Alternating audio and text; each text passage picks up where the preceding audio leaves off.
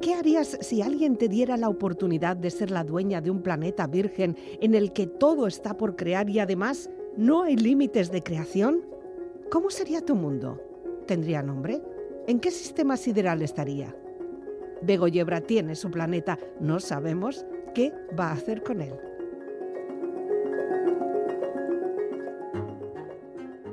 Me preguntaba, ahora que Goisalde se encarga de dirigir el espacio de libros de Radio Euskadi, el longevísimo Pompas de Papel, si podríamos instituir en la esfera unos premios similares a los Nobel, pero bueno, menos carpetobetónicos, porque estos del norte, cuando se ponen protocolarios, se pasan un pelín.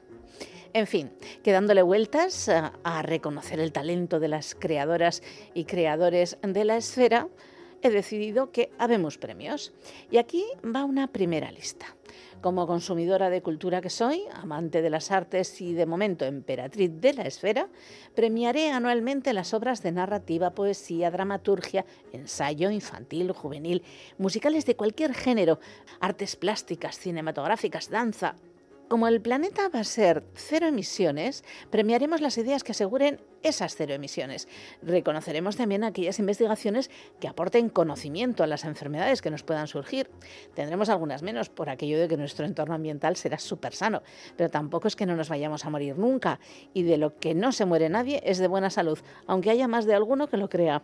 En fin, que habrá premios para la investigación, para la cultura, para el deporte, para la excelencia en el trabajo.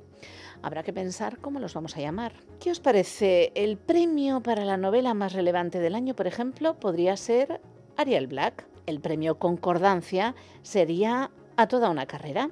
Los premios de la música podrían llamarse Armonía, los de poesía, Asonante, los de artes plásticas serían algo así como premios pincel y piedra.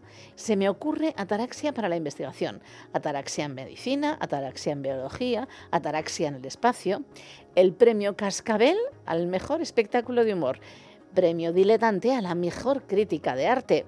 Todos los premios serán otorgados por estupendos jurados compuestos por gentes sin ninguna presión de ningún tipo y solo, pero solo, se premiará la excelencia. Y el asunto triquiñuela estará completamente prohibido, pero del todo, ¿eh? que luego tienes un premio planeta, eso solo se nega. Eso no va a pasar. Y sí, Goizal de Landavaso como patrocinadora de la esfera que sí, que es muy probable que el planeta termine llamándose así, tendrá un premio que lleve su nombre y que premiará cada año lo que ella estime oportuno. Y no creáis que hoy será benevolente. Los niveles de exigencia de nuestra patrocinadora son muy altos, así que la historia de sus premios será, por supuesto, memorable. Como la esfera, cada vez me apetece más vivir allí, donde quiera que esté.